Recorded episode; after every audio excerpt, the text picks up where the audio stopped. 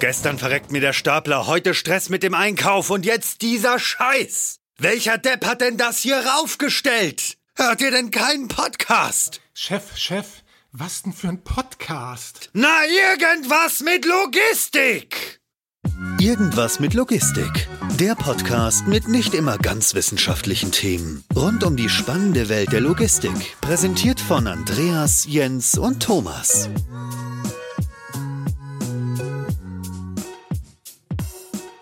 Moin, moin zu einer neuen Folge Irgendwas mit Logistik. Heute mit meinem Co-Moderator Thomas. Moin. Und dann haben wir zusätzlich noch den Jörg Faber zu Gast. Morgen, Jens. Jörg Faber kommt von Mobile Industrial Robots und was er dort genau macht, beziehungsweise wer er eigentlich ist, das erzählt er uns jetzt. Gut, mein Name ist Jörg Faber. Ich bin der Vertriebsdirektor für Mobile Industrial Robots ähm, für den Bereich Deutschland, Österreich, Schweiz und Benelux und freue mich auf das Gespräch mit euch.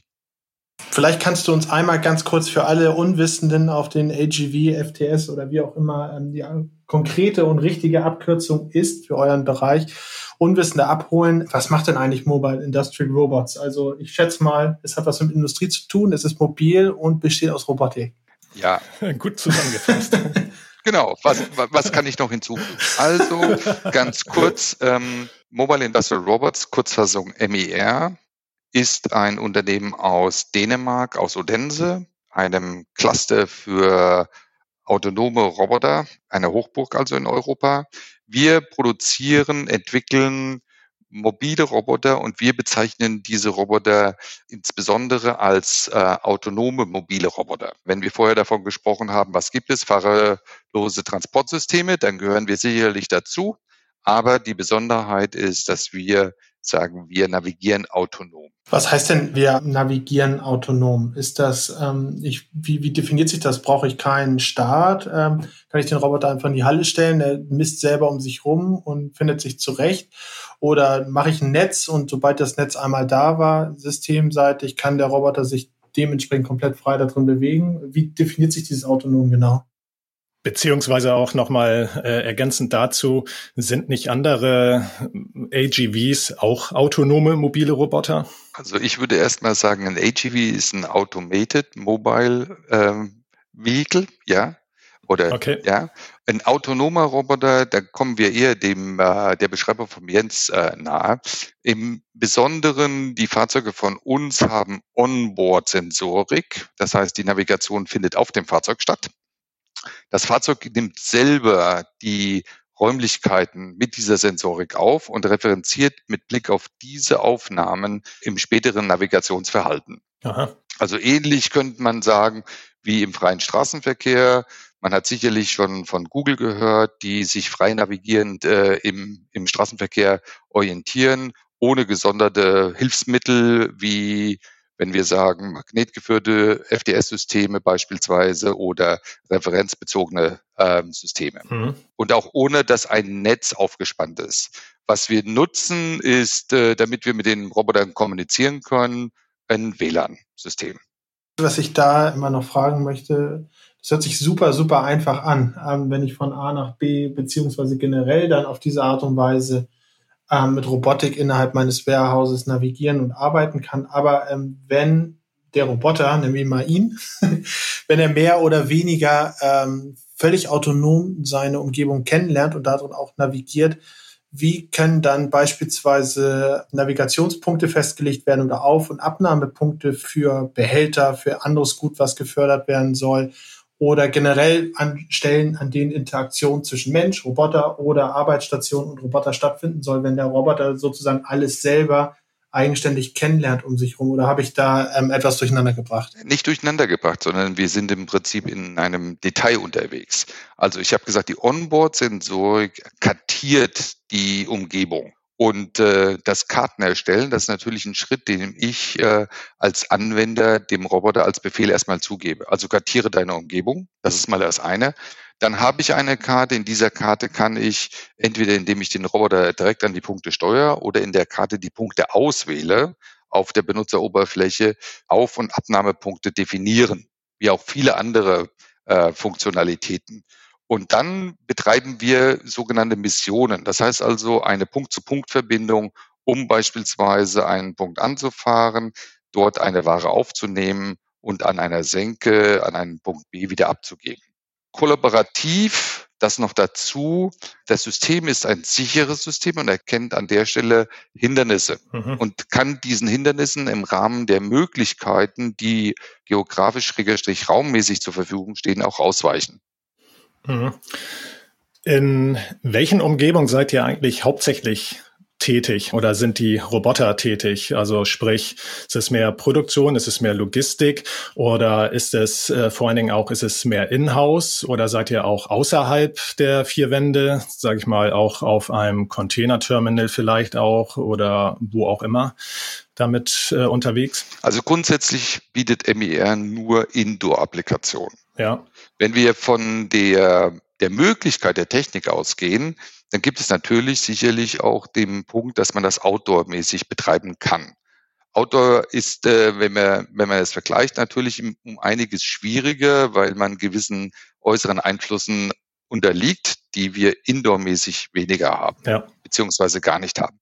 Also mit Blick auf ähm, autonome mobile Roboter äh, aus dem Hause Mir sind wir indoor äh, unterwegs. Wenn wir fragen, wo findet man die Roboter, dann sprechen wir im hohen Maße von intralogistischen Abwicklungen. Ja. Das bedeutet, ich fasse damit zusammen die Materialversorgung jeglicher Art für Fertigungseinrichtungen und das Abtransportieren desgleichen als Fertigprodukt oder Abfallprodukt aus diesem Bereich hin zu weiterführenden Lagersystemen, ähm, die dann auch vollautomatisiert sein können. Kannst du das Thema Lagersysteme auch in Richtung Vollautomatisierung mhm. etwas ähm, detaillierter darstellen? Das finde ich ganz interessant, weil das klassische Thema, sag ich mal, Produktionsversorgung und Abführung dieser One-Piece-Flow, dafür sind ja mehr oder weniger solche Robotersysteme ja geschaffen, sag ich mal. Aber wo findet man dann den Schritt hin in ein dynamisches Umfeld, wo ich nämlich nicht einen gewissen Durchsatz habe, keinen Produktionsversorgung, Anführungsstrichen habe, keinen definierten Flow von einem Stück, von einer Station zur nächsten. Wo siehst du da den Schritt, beziehungsweise wo seid ihr da den Schritt gegangen? Grundsätzlich würde ich erst einen anderen Punkt zum Anfang nehmen, und zwar die Flexibilität, die sich ein äh, System ergibt äh, unter Verwendung von einem autonom mobilen Roboter. Äh, wir sind auf der einen Seite flexibel, das heißt also Layout Gestaltungsänderungen haben keinen Einfluss auf schnelle Inbetriebnahme, weil ich schnell diese Veränderungen im Prinzip mit dem Fahrzeug nachbilden kann starre Systeme, wenn ich beispielsweise einen klassischen Rollenförderer nehme, der kann sich nicht ohne weiteres anpassen, genauso wenig wie ein AGV, was spurgebunden ist. Das ist mal der eine Punkt. Jetzt gehen wir mal End of Line, End of Line Packaging, Palettieren auf eine Palette und Überführung der Palette in ein Hochregal Palettenlager, das eine Rollenanbindung hat, aber keine Anbindung an diese Produktion da ist ohne weiteres der Einsatz eines autonomen Roboters äh, von Vorteil. Hm. Und insbesondere dann, wenn zwei andere Punkte noch mit dazukommen. Das heißt hm. einmal, dass äh, die Veränderungen im Layout dynamisch sein können. Und zum anderen Skalierbarkeit. Das heißt, ich brauche vielleicht heute nur einen und morgen zwei Roboter, um das Transportvolumen ähm, zu bewältigen. Ja, sehr, sehr spannend. Ähm, vor allen Dingen bietet das ja ein sehr, sehr großes Feld. Also es ist spannend, das äh, fällt ja immer weiter auf. Was mir immer noch äh, so ein bisschen im Kopf herumschwert, ist die Frage des kollaborativen äh, äh Gedankens. Also ich habe das auch so äh, bislang äh, so, also so verstanden, dass eure Roboter schon auch mit den Mitarbeitern, mit den Menschen, die vor Ort im Lager oder in der Produktion arbeiten, schon interagieren können. Richtig? Ja, also da gibt es zwei Punkte. Das eine ja. ist, wir teilen uns Arbeitsräume. Ich glaube, das ist das Wichtigste. Okay. Insbesondere wenn wir von, äh, von Deutschland und Westeuropa sprechen, dann ist Fläche begrenzt und Fahrzeuge, wir bieten unter anderem drei Plattformgrößen an, sind angepasst in Aufnahme der Gewichtsklassen und äh, Baugröße an Umgebung, Fahrwege, die zur Verfügung stehen. Und diese sind häufig nicht gerade üppig und werden bisher entweder durch manuelle Tätigkeiten belegt, das heißt also Menschen sind dabei, ähm, Gebinde auf Rollen dort zu bewegen oder mit einem mit einer Ameise. Ja. Oder es gibt auch gemischten Verkehr, das können Stapler oder Routenzüge sein. Der Roboter selber hat damit grundsätzlich keine Herausforderung. Mhm. Er kennt die Hindernisse, er kann, wie ich vorher gesagt habe, darauf reagieren. Im schlechtesten Fall bleibt er stehen und wartet, bis sich das Hindernis bewegt hat. Du hast äh, gerade das äh, Feld ziemlich weit aufgespannt hinsichtlich Flexibilität, Layout, Veränderung. Ähm, mich würde es funktional nochmal interessieren, was macht der Roboter denn effektiv? Ähm, du hattest jetzt die Beispiele im intralogistischen Umfeld gebracht, Ware zu transportieren und Ware beispielsweise in einem automatischen System aufzunehmen und abzugeben. Gibt es noch weitere Fälle, die der Roboter bearbeiten kann? Also ich will nicht sagen, sie sind grenzenlos, aber sie sind sehr weit gefasst. Was wir heute im Prinzip sehen, sind Fertigungsinseln, die mit Kanban-Legern ähm, versehen sind. Haben wir also klassische KLT-Boxen, die im Zweifelsfall die Befüllung dieser Kanban-Leger äh, realisieren und einfache Aufbauten auf einer Plattform wie mir als Karakuri-System, also rein gravitationsgetrieben, sind in der Lage, dann die Versorgung dieser Fertigungsinseln zu übernehmen. Das heißt, ja. Sowohl mit mit, äh, mit Bauteilen für die Montage als auch wieder fertige Produkte im Prinzip abzufahren. Gibt es denn auch ähm, neben der montierten äh, Rollenfördertechnik auf dem Roboter noch andere Elemente, noch andere Funktionsbereiche, die durch diese modulare Plattform abgedeckt werden können? Also wir sind ganz offen. Das heißt also, wir bieten Horizontalförderer an, wir als Bier, und sind systemoffen sowohl in Bereichen der Software als auch in der Mechanik. Das heißt, wir haben die Möglichkeit, über Anschlüsse gewisse I.O.-Funktionen und auch Energieversorgung für Top-Module, wie wir sie nennen, bereitzustellen. Also wenn das Top-Modul aktiv ist, weil es beispielsweise RFID-Lesetechnik äh, mit an Bord hat, um Ladungsträger zu identifizieren, ist das möglich. Es ist möglich, dass es ein, ein Rollenförderer ist, ein Gurtförderer ist. Es können Tableau-Aufnehmer sein. Das ist ganz unterschiedlich. Am Ende ein wenig industriespezifisch oder kundenspezifisch. Und wir arbeiten deshalb mit einem Ökosystem von über 180 Partnern weltweit zusammen, die genau diese Integrationsleistung kundenspezifisch realisieren können. Ja, apropos Integration und äh, offenes System. Wenn ich als Kunde eure Roboter nutzen möchte, wie schnell kann ich die Roboter in meinen Prozess integrieren? Was muss alles getan werden? Auch gerade was die Software angeht, äh, Softwareintegration, Schnittstellen und so weiter hast du angesprochen. Ganz kurz, aber welcher, äh, vor welchem Aufwand stehe ich dort? Das ist im Prinzip schwierig in einem einfachen Satz zu beantworten, weil es gibt Integrationen, die sind innerhalb von Stunden realisierbar, wenn ich sage, ich bin missionsbasiert. Okay. Ich habe beispielsweise nichts anderes wie ein Tablet, bei dem ich die Mission auch ablege und äh, verbinde die Station über das WLAN, dann kann ich wirklich innerhalb von Stunden äh, eine Integration realisieren. Die können aber allerdings auch, ich sag mal, endlich komplex werden ja, nicht unendlich komplex, sondern endlich komplex werden. Ja. Wenn ich beispielsweise sage, mein Warenwirtschaftssystem, Schrägestrich mein ERP-System soll die Aufträge steuern. Ja. Ähm, dann brauche ich, wir haben einen Flottenmanager, der also dafür zuständig ist, die Roboter in sich zu managen. Ja. Der hat eine offene Schnittstelle. Dafür gibt es im Prinzip auch eine Mittelwehr von unterschiedlichen Herstellern mittlerweile, die Anbindung an ERP-Systeme, gängige ERP-Systeme und Warenwirtschaftssysteme realisiert. Und vor diesem Hintergrund kann natürlich die Softwareintegration einiges an Zeit brauchen.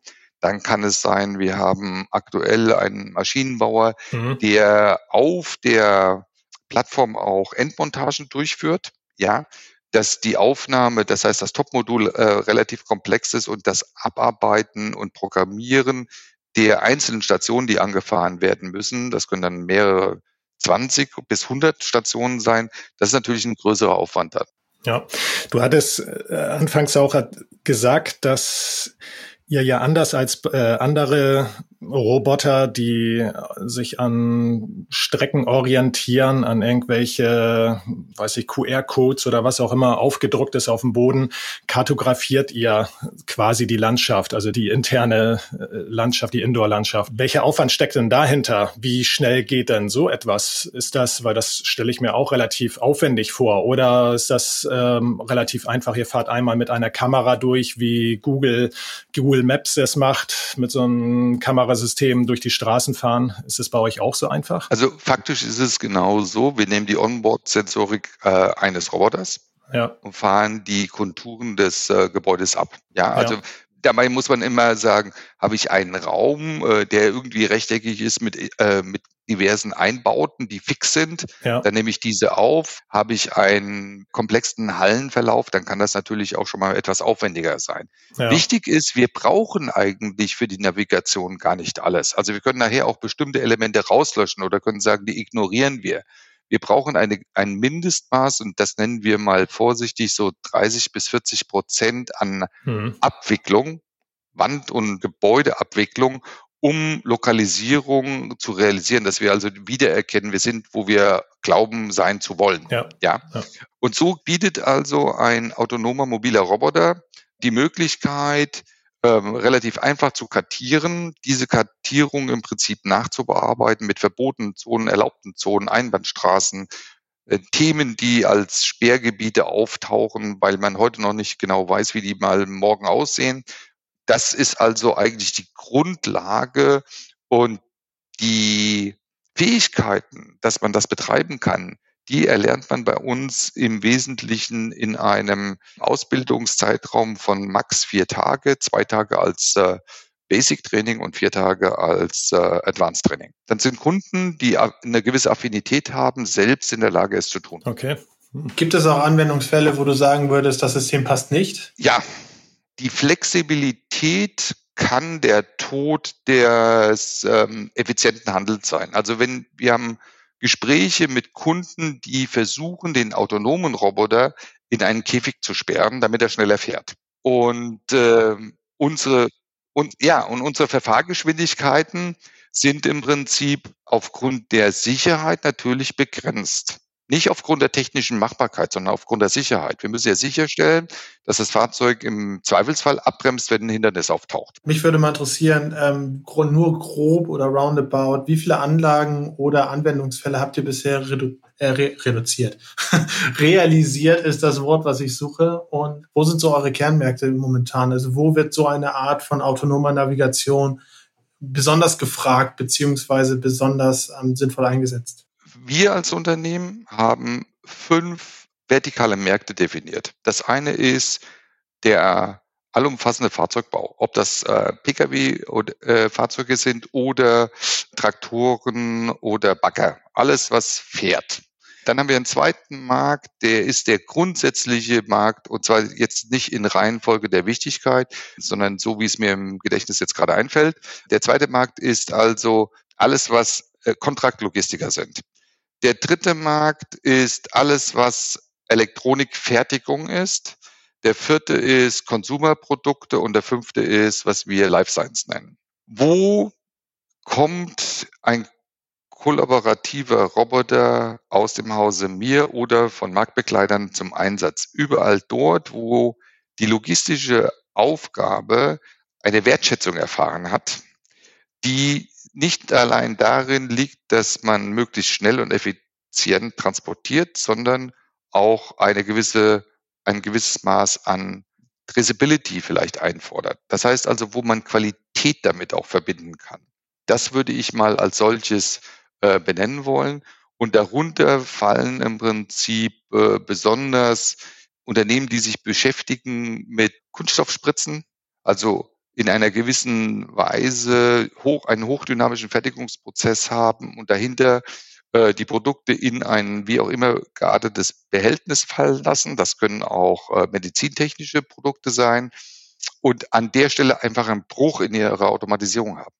Alles davor ist hoch, hocheffizient, hochautomatisch und dahinter ist der nächste Schritt manuelles Verbringen des Materials von A nach B.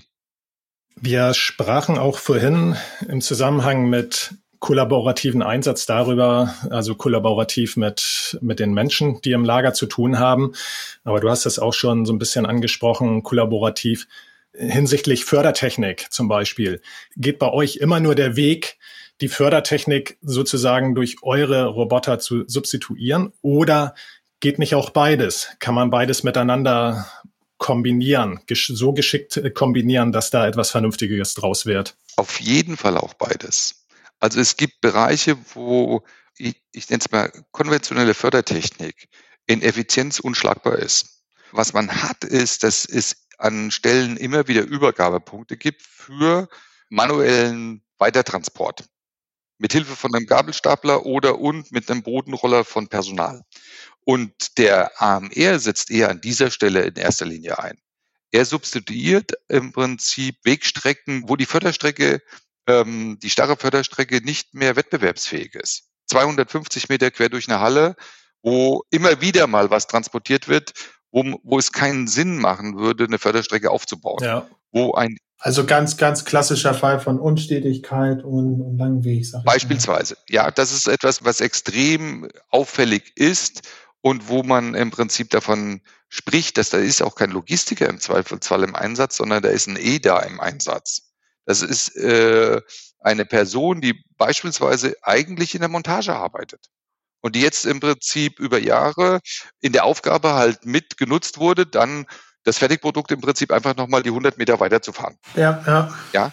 Und unter dem Gesichtspunkt der Wertschätzung der Mitarbeiter und der Qualifizierung es natürlich eine Arbeit ist, die da wenig von Interesse und äh, von, äh, ich sag mal jetzt mal, Genugtuung auch erfährt. Ja. Wie ist denn das, äh, gerade wenn du so ein Beispiel anführst, ähm, wie fallen denn solche Beispiele überhaupt oder solche Business Cases auf? Es ist ja ein ganz klassischer Fall, du hast es ja selber gesagt, von EDA. Das heißt, der Kollege macht das einfach mal eben mit das hat er die letzten zehn Jahre eben mal mitgemacht. Ähm, der würde sich wahrscheinlich auch die nächsten 20 Jahre von sich aus nicht beschweren oder die Kollegin, dass dort ähm, ein Wehchen dahergelegt wird, der nicht unbedingt zu seiner oder ihrer Kernkompetenz gehört. Aber die ähm, Frage ist ja, wie kommt denn genau von so einem Prozess, der ist vorhanden, der Schritt hin zu euch, dass man sagt, okay, pass auf, wir haben da ein Produkt, das kann das, das kann das gut und es kann es vor allem auch selbstständig, ohne dass sich die qualifizierten Kollegen und Kolleginnen dort irgendwie einen Wolf laufen müssen? Also es gibt zwei Punkte. Das erste ist, die Technik ist erst seit einiger, einigen Jahren verfügbar. Wir haben das erste Modell 2015 im Prinzip vorgestellt. Das heißt also, bis zu dem Zeitpunkt war es schwer, in diese Richtung wirklich denken zu können.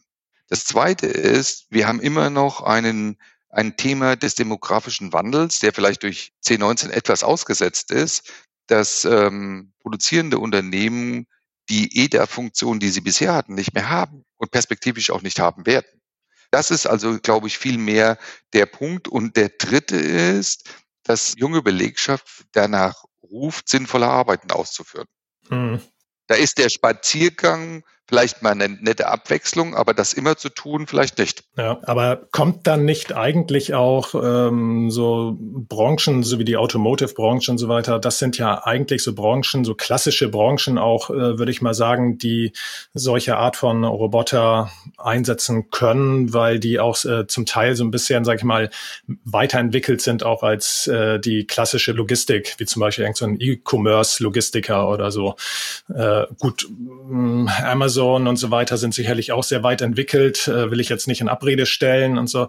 Aber ist das nicht trotzdem für euch ein gerade so ein Automotive-Bereich oder auch andere hochentwickelte äh, Bereiche sozusagen, sind das nicht Türöffner für euch und wo ihr dann von dort aus dann auch in die klassische Logistik hineingehen könnt? Sicherlich. Ich habe ja auch gesagt, dass der Automobilbereich für uns auch interessant ist und Kernmarkt ist. Ja aber interessanterweise, deswegen habe ich es ja weitergespannt, ich habe gesagt, nicht nur der reine Fahrzeugbau und der Bereich der Zulieferindustrie, die in einem doch nicht unerheblichen Umbruch sind, der jetzt nochmal durch äh, C19 auch nochmal beschleunigt wurde. Es gibt aber auch die Bereiche wie den Landmaschinenbau beispielsweise, die immer von den Stückzahlen der Automobilisten geträumt haben, um automatisieren zu können, wie die Automobilisten, die heute aber in die Lage versetzt werden, aufgrund neuer Technologien, und da ist der AMR nur eine davon, jetzt in ähm, Automatisierungsmöglichkeiten zu investieren, die dann nicht großstückzahlabhängig sind. Und auch der Automobilbau sieht sich in einer Situation,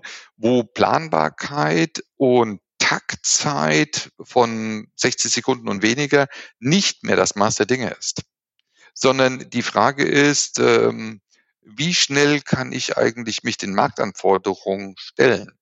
Was fällt mir dazu ein? Ich bin jetzt einige Zeit im Markt unterwegs und ich kann mich noch gut dran erinnern, wo es Modellzyklen gab, die bis zu zehn Jahre waren. Hm. Und das bedeutet, dass man relativ lange Zeiten der Planbarkeit hat.